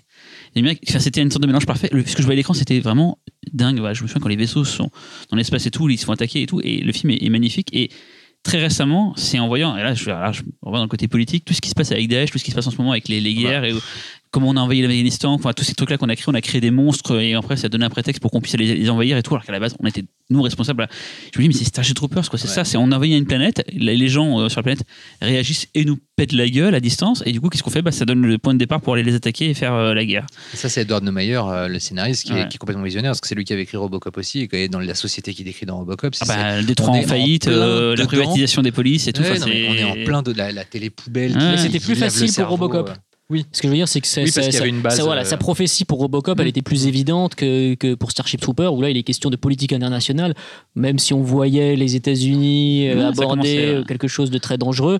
Euh, effectivement, c'est vraiment sur Starship qu'il a été très visionnaire. Mais juste après, je, coupe Ouais, pas mais, mais c'est fait pour ce qui est marrant, c'est que finalement, et c'est un mec qui se fout, non pas de la, de la SF, mais qui se fout des genres. Mm. C'est-à-dire qu'en fait, il s'en fout que ça, ça appartienne au polar, au thriller, au film de guerre, euh, au- à la science-fiction. Ce qui l'intéresse simplement, ce sont les personnages, c'est L'histoire. Et si ça peut lui permettre justement d'explorer certaines de ses obsessions, si ça peut lui permettre de, de, de, de- dire quelque chose à travers des personnages qu'il n'a pas pu dire avant, ou alors creuser quelque chose qu'il a commencé auparavant, il le fait. Et peu importe que ce soit de la SF, c'est-à-dire que le mec, thématiquement, il est aussi cohérent dans une histoire d'amour que dans une histoire de SF qui va suivre le film d'amour. Mais quoi. pour autant, le genre qu'il va traiter, il va Pas le prendre à la légère. Bien sûr, il va, voilà, Ah oui, il faut s'en sûr. faire de la SF ou de l'horreur un peu de loin. Ça- Ça serait vraiment de voir un film d'horreur Ouais. par Verhoeven, même s'il y a déjà un petit peu d'horreur dans des trucs comme Même Total si c'est quelqu'un qui adore la violence, Voilà. c'est pour ça qu'on l'aime. C'est que c'est un mec qui justement magnifie la violence, et c'est d'ailleurs un de ses paradoxes, c'est que c'est quelqu'un qui la dénonce, mais qui en même temps la rend très curieusement paradoxale. C'est-à-dire qu'elle elle est, elle est entre le, le côté pop de la violence et le côté dégueulasse, quoi. Euh, Total Recall, c'est ça aussi. Il y a des côtés genre très jubilatoires dans le, dans le gore, et en même temps en des a côtés très sales, quoi. Il en a et rajouté. il en a rajouté, ouais. Il a pas pu pour- tout mettre d'ailleurs. c'est hein. Ouais. En fait, c'est sa technique de. Il a expliqué pour Spectres et quand il est venu à la Cinémathèque, il le faisait déjà dans Starship Troopers. Il en met plus pour que les gens de la censure bloquent sur ce qu'il y a en plus et qu'ils oublient complètement tout le reste qu'il a laissé passer. Quoi. Et ça, c'est du génie. Hein. C'est vraiment un fist fucking dans, dans l'anus des censeurs et tout. C'est vraiment. Euh... bon, J'ai une métaphore aussi. pas- mais faut dire, voilà, pour dire, je voulais, je voulais parler bien sûr de tout le côté transgressif de, de Starship Troopers, mais je voulais pas qu'on oublie que c'est comme un film de SF qui démonte, qui visuellement c'est impressionnant, qu'il a testé plein de nouvelles techniques, qui sait s'entourer, il sait s'entourer de, de Oui. bonnes personnes pour faire les, tout ce qu'il a fait dans le film et tout. Et tu parlais tout à l'heure, c'est marrant, je vois aussi ça dans, ta- dans, dans Starship Troopers, tu parlais de la scène interraciale dans euh, Showgirl, mais en fait dans Starship Troopers, il y avait des choses qui avaient choqué, et effectivement quand euh, tout le monde prend la douche ensemble, hommes et femmes, ça avait choqué à l'époque et tout, ce côté euh, vous n'êtes que de la chair à canon, où vous êtes tous identiques, il n'y a pas de... Voilà, euh, Puis désexualiser complètement Voilà, le personnage. scène hein. dans Robocop. hein. Euh, oui, il y a une scène effectivement. Mais là, mais là, il y a ce côté, je sais pas, c'est une à l'époque, ça a marqué pareil, tout, les, tout, tout l'emballage, euh, pas fasciste, mais bon, on peut le dire, euh, de, de, de- l'armée, pourtant l'armée terrienne, terrienne, donc celle qu'on est censé suivre, celle qu'on est censé aimer, mais comment ils sont habillés, les, tous les, costumes, ça avait vachement fait à l'époque, et je me souviens, le film s'est fêté démonté sur son côté raciste, fasciste et tout quoi. D'ailleurs, euh, pour un petite anecdote, euh, le DVD de Sash Troopers, le commentaire audio, a fait que depuis maintenant, il y a toujours un petit panneau au début qui Ses dit propos que. ce n'est pas un langage que réalisateur, voilà, parce qu'à l'époque, euh, Verhoeven Il avait dérapé euh, sur des choses. bah non, mais il, disait ce qu'il avait à dire et euh, ça a fait un fait genre ah, merde. Et le producteur avait fait ouais bon euh, gentil mais voilà quoi mais voilà donc pour dire que c'est un film qui est visionnaire qui est d'une d'une richesse thématique dingue euh, qui a un pur monde cinéma moi je, enfin en sortant de la salle à l'époque j'étais comme un ouf je me suis dit, c'est pas possible qu'est-ce que je viens de voir et tout je comprenais pas et pourtant En salle, on connaissait le bonhomme, tu vois, on savait de ce qu'il était capable de faire, tu vois. Et il a donné les, les plus grands films de SF. Moi, pour moi, c'était les plus grands films de SF, c'est les films de Verhoeven, quoi. Et pourtant, quand tu dis à la base, le mec n'en a rien à foutre. Il a fait Robocop, et on en parlera sûrement après, pour le côté christique de l'histoire et tout. Mais l'histoire d'un homme robot, en fait, je pense qu'il s'en foutait. Et pourtant, il a Il fait un des. à la poubelle à la base, hein, le Ouais. scénario. Mm. Ouais, et pourtant, C'est ouais, sa c'est sa femme qui a- relevé, qui, a, qui a récupéré le truc. C'est- Il dit, mais regarde, il y a des trucs pour toi dedans et tout. C'est l'un des titres les plus cons de l'histoire du cinéma. Robocop sur le papier, c'est quand même le flic robot. C'est pas. Et, voilà, et, donc voilà, Stage et donc aussi Robocop, c'était les deux que je voulais mettre. C'est deux films qui, euh, enfin même quand tu dis la violence et tout, enfin tu vois l'homme fondant dans, dans Ah. Robocop, c'est tu vois, tu vois ça quand t'es on gamin. hein. Émile la pustule, je Voilà, sais pas pourquoi. Tu, tu pètes un câble et tout. La, la mise à mort de Murphy, là, on, je suis désolé, je reviens sur Robocop et tout, mais il y a des trucs complètement dingues dans ce, dans ce cinéma qui est très pop, très, très pulp et qui pourtant est d'une subversion, comme on l'a dit depuis tout à l'heure, et d'une intelligence dingue. Et c'est. C'est pas un faiseur, c'est pas un putain de Michael Bay, c'est vraiment un gars qui a un point de vue et qui en plus fait des films dans chacun des domaines. Le film de guerre, tu vois, celui French, c'est un film de guerre, mais on voit très peu de scènes de guerre en fin de compte. C'est le- l'univers autour, les soldats et tout ce qui les relie C'est- entre c'est eux. euh, vraiment humain. Voilà, C'est- c'est c'est- humain. c'est Et chaque fois, il prend un sujet et il va t'en faire un, pas un film somme parce que des fois il peut se louper tu vois Hollow Man c'est pas le meilleur film qu'on puisse voir sur les sur les hommes invisibles mais il y a quelque chose dedans il y a toujours quelque chose qui fait que ce que Et j'ai- Dieu sait qu'ils sont nombreux. non, non, je pensais à l'homme invisible de Ils sont de Carpe- partout. et tout voilà mais voilà faut dire que voilà c'est c'est- moi je pense que c'est le plus grand et on pourra parler aussi tout à l'heure de, de Trick c'est un de ses derniers films qu'il a fait avant avant elle et qui un petit exercice de style mais même là-dedans je trouve qu'il arrive à faire mieux que la plupart des mecs qui font des exercices de style quoi, ouais. voilà C'est marrant, c'est qu'il arrive à être influent dans des domaines dont il se fout éperdument. C'est-à-dire que Starship Troopers, c'est, ça a été super influent dans l'anime, dans, le, dans, le, dans la bande dessinée, dans le jeu vidéo, alors que ce sont des médiums qui ne l'intéressent pas. C'est-à-dire que c'est là que tu vois que le mec est quand même très très fort. C'est que euh, sous la simple impulsion de la force de sa vision, le gars, il arrive à impacter des médiums qui ne le concernent pas. Quoi. Et c'est là que tu vois que le gars, en fait, il est avant-garde, non pas qu'en termes de cinéma, il est avant-garde vraiment en termes de, de, de culture visuelle. Quoi. Et même le Dead, je vois que Tippett a pu passer le cap de la. Phil Tippett, donc son Tippett Studio, a pu passer le cap justement de la, de la, du côté maquette et stop motion au numérique via ce film-là. Et, et quand je vois toutes les, les, les, les arachnides, les- les- la- l'armée d'arachnides, je me dis qu'en fait, Peter Jackson sur le Seigneur des Anneaux, tout ce qui était le massif et tout le côté euh, vision de troupe d'en haut et tout, c'est, c'est- il doit beaucoup d'ailleurs à ce film-là. Quoi. Il y a... Puis qu'est-ce que c'est gore, bordel quoi. Je sais pas. il y a quand même un, un mec qui se fait pomper son cerveau avec une sorte de dard, un énorme, cerveau bizarre. Non, mais il y a des- il y a des- il y a- des séquences. Avec une tête de vagin. Ouais. Ouais, il y, a des- y a visions que tu aurais aimé voir et que tu aurais fantasmé, et il y en a certaines tu auxquelles tu n'aurais jamais pensé, en fait. C'est ça la force du film. Il y a des- des trucs, tu qu'est-ce que j'ai jamais vu ça nulle part ailleurs Quand c'est- ils arrivent la première fois dans la, dans la base des colons et qu'il y a tous les corps décharnés, tu te dis, mais c'est des scènes de guerre, c'est ça, c'est c'est ce que plus tard fera Spielberg sur le soldat Ryan et tout, c'est des trucs, des scènes de charnier et tout. euh. Et les scènes de violence font vraiment mal. Il y a des scènes, euh, il, y a, il y a des, scènes dramatiques qui sont vraiment extrêmement pesantes, euh, notamment le, le- le- euh, les funérailles de, de Dina Meyer. Ah oui. Voilà, elles sont super poignantes. donc, et c'est pour moi, c'est pas des ruptures de ton en Non. fait. C'est-à-dire que finalement, tout c'est très homogène. C'est, c'est, c'est effectivement, c'est une tranche de vie, une tranche de vie de soldat. Ça passe par la joie d'être en groupe avec des potes, tout ça, etc. Ça passe par euh, l'adrénaline du combat et ça passe aussi par la tristesse de la mort. Et mais en fait, tout ça, et tout ça est lié. Il y a aucun moment où il y a des ruptures, quoi.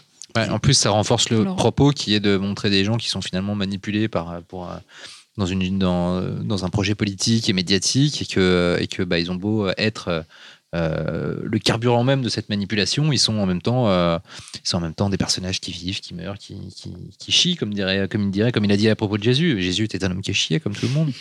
Qu'est-ce qui Xavier. Et euh, justement, en fait, tout, tout ce côté-là, tu l'avais déjà dans Soldier of Orange. Complètement, complètement. Voilà. Où Ah ouais. les- où en fait, les, les- les soldats hollandais, donc les, les soldats d'Orange, vont être utilisés par les Anglais, mais vraiment comme de la chair à canon. Ouais, moi, quand j'ai vu le film hier, je me suis dit, mais en fait, Starship Troopers, enfin, tout de même la structure du début du film, Oui. euh, ils sont ensemble, ils font la fête. Quand ils, ils apprennent que la guerre démarre, euh, je me suis dit, mais c'est était Troopers, et qu'ils partent Oui, après, oui. sans- ils veulent s'engager et tout. euh, et ouais, enfin, je me suis dit, euh, putain, et même le personnage féminin de, de des tas de trucs, je me suis dit, ouais, c'est vraiment un film, quand je dis un film somme, pour moi, c'est un film qui réunit un peu toutes ces différentes périodes.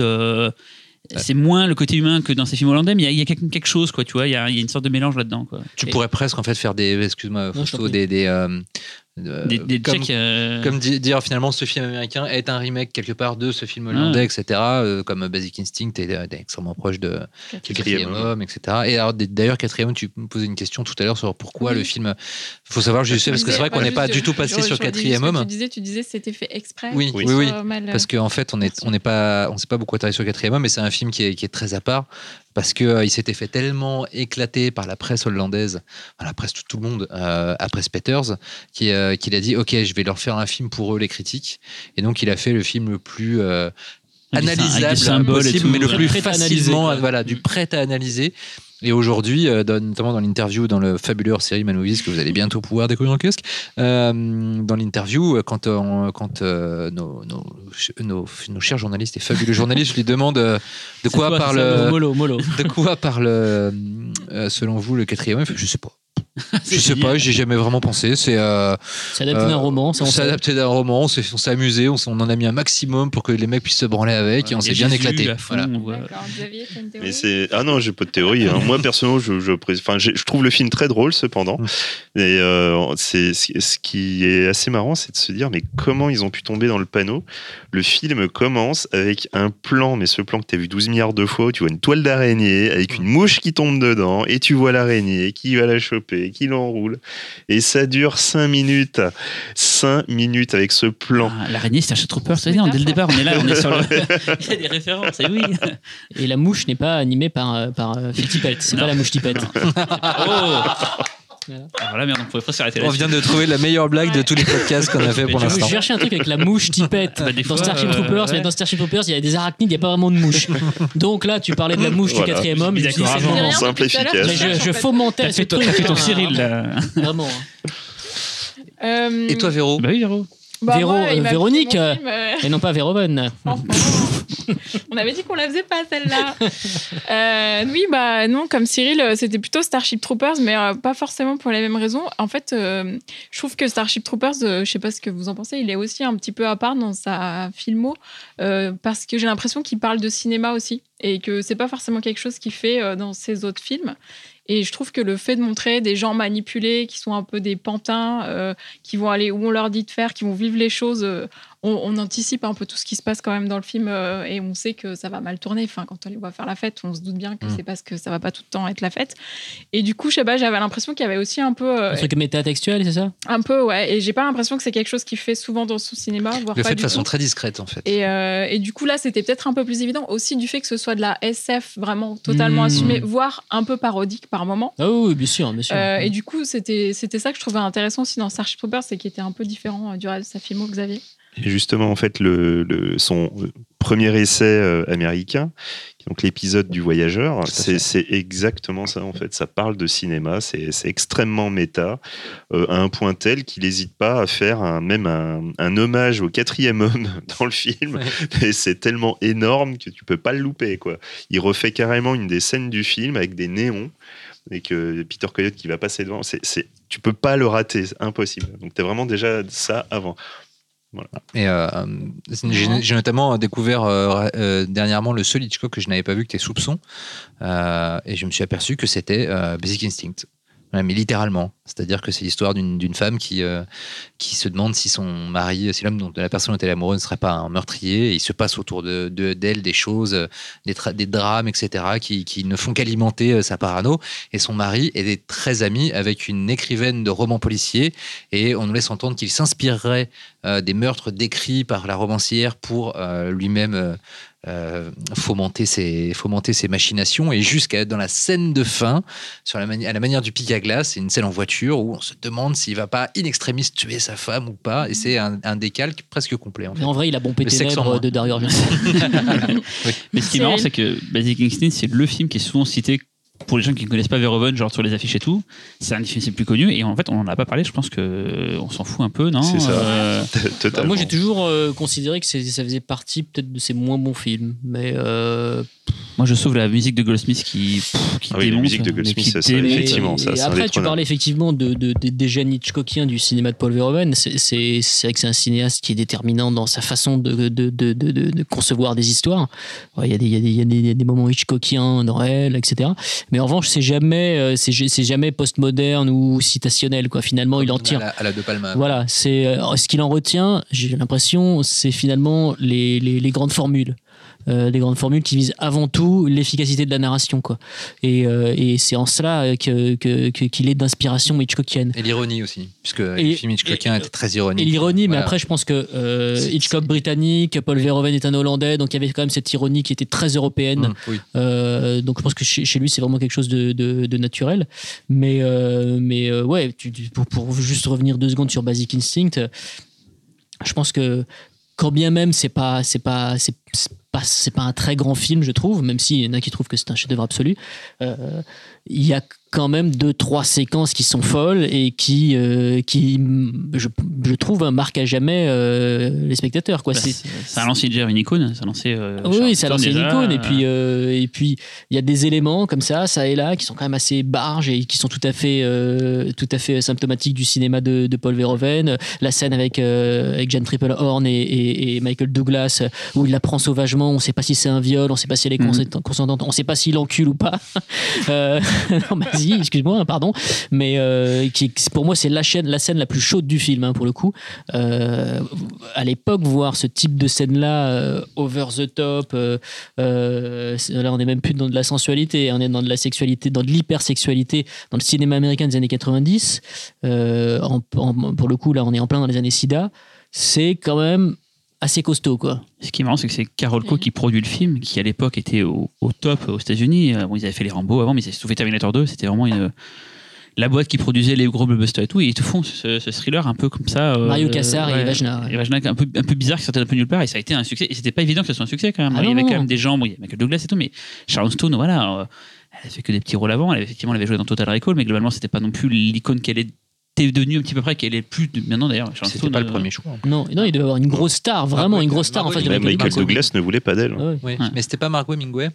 Ouais, c'est possible. Je crois que c'était une des premières. Parce que lui, il voulait choix. une grosse star en face Oui, de lui. mm, Il disait, ce sera risque partagé. Il est hors de question que moi je monte mon cul et que ce soit seulement moi qui, qui paye l'addition si le film marche pas. le, problème, c'est qu'il fallait trouver une actrice qui, qui accepte ce rôle. Et finalement, c'est un- finalement, on montre plus que son cul. Voilà. Et c'est- oui.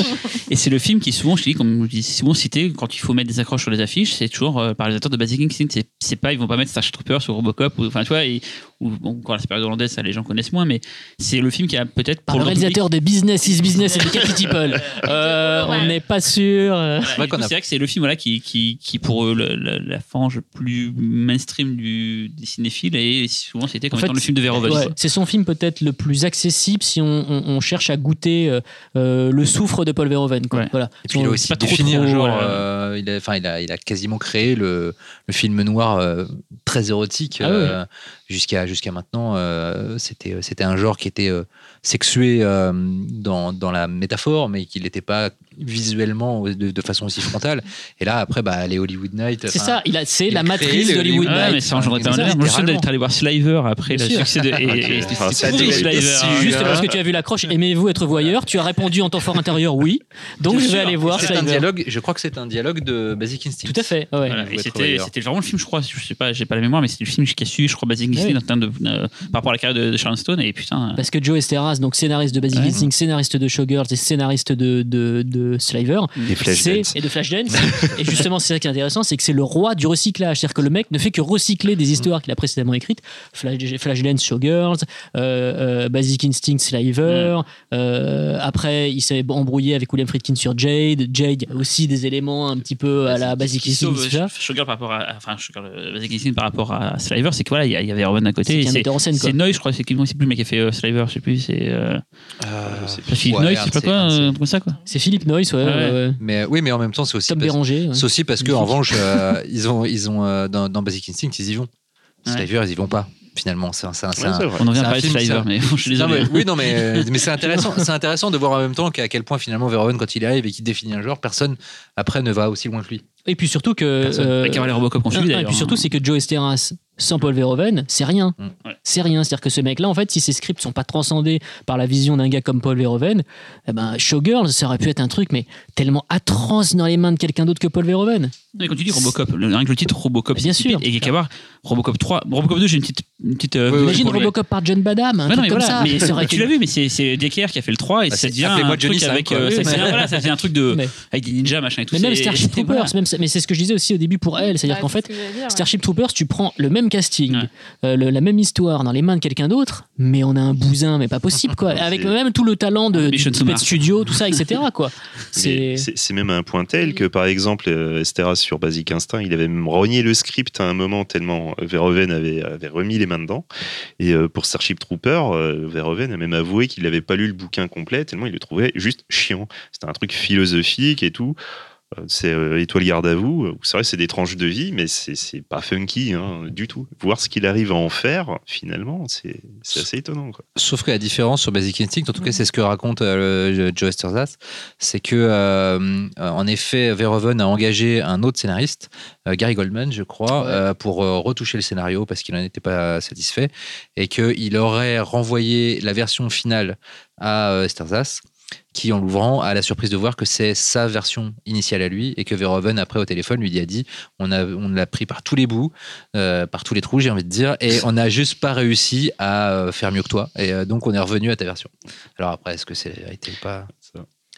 Et après, euh, oui, basi- basique aussi, c'est comme tu disais, c'est Sharon Stone. Et puis, on peut peut-être juste dire un mot sur euh, euh, la- la- le, le- le nez creux de Paul Verhoeven en ce qui concerne justement le, le- choix, le choix des comédiennes. Quoi. C'est quand même le mec, il a toujours choisi des nanas qui étaient.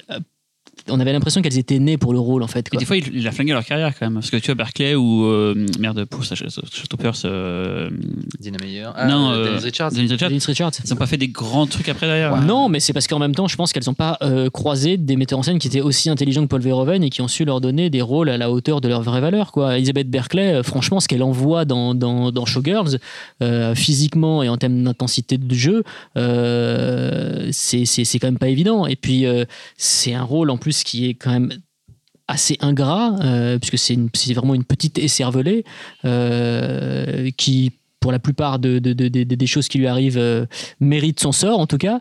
Euh, ouais, c'est c'est- c'est- il a su trouver, il a su trouver en fait dans la boue la pépite quoi. Et euh, On est d'accord, l'enfer du dimanche, ça vient après Showgirls. C'était réalisé après de, le, le, le, le- Ah, le oui, c'est bien ouais. après. ouais, ouais. Parce qu'elle elle, a un petit rôle dedans où elle joue une pute que se tape euh, Pacino.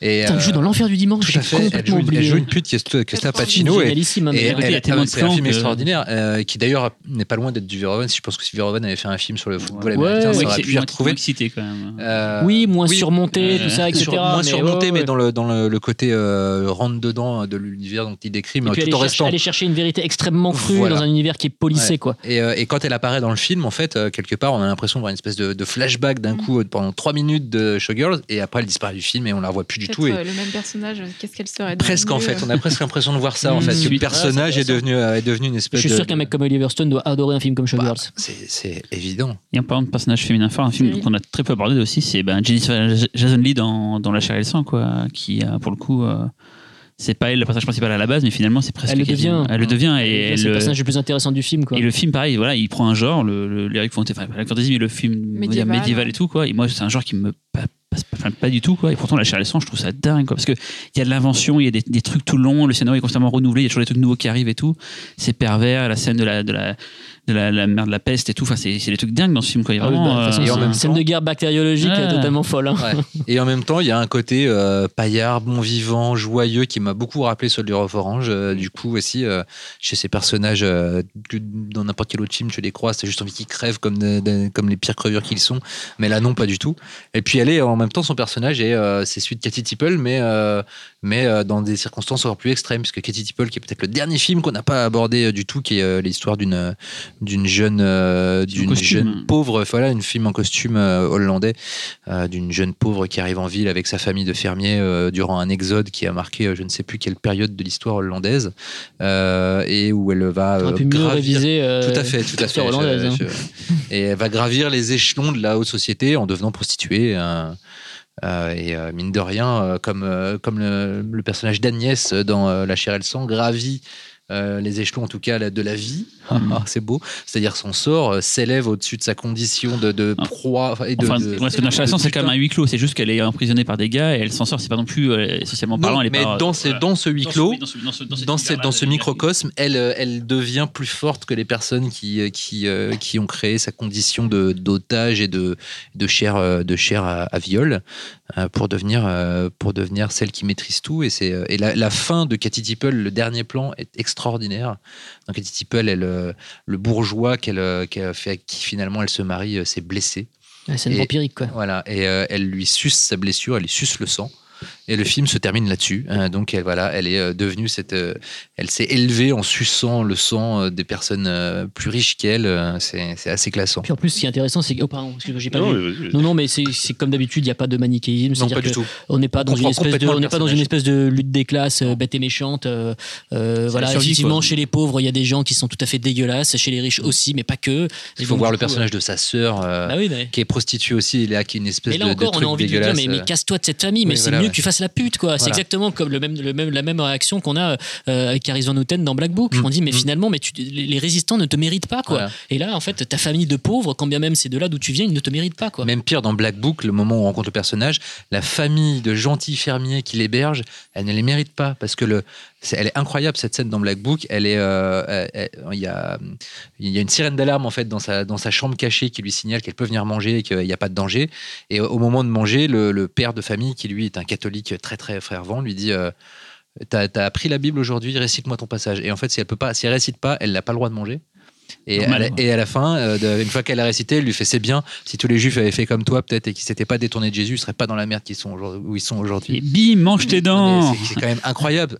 Et, euh, et, et pour se venger, elle prend la mélasse, et elle en met dans sa, elle en met dans ses céréales, elle fait une, une croix à l'envers, et puis elle regarde le mec, puis elle la mélange comme ça, euh, avec un regard malicieux. Mais il y a tout le film, il y a tout Verhoeven dans cette scène. Ouais, donc moi, c'était sur euh, Cathy Tipple. Bon, déjà, Tipple, ça veut dire tapineuse. Bon, déjà, Tout le monde le sait, c'est le, le truc évident. Quoi. Et euh, non, mais du coup, ce qui, ce qui était très marrant, c'est, c'est, oui, cette description des, des, des, des bourgeois. Parce que finalement, quand le, suite à son activité de tapineuse, elle va rencontrer un artiste, elle va devenir la muse de cet artiste. Et à un moment, les amis de l'artiste vont, s'extasier devant une de ses peintures euh, en montrant le peuple qui se lève euh, contre les riches. Alors, ils, sont, ils sont vraiment en train de s'exciter sur cette peinture et elle, elle sort naturellement en disant Ouais, bah en même temps, ils ont faim, quoi. Voilà, c'est quelque chose de, de- de- d'assez euh, froid. C'est un rapport à la vie qui est toujours extrêmement terre à terre chez. Toujours, toujours, Mm. toujours.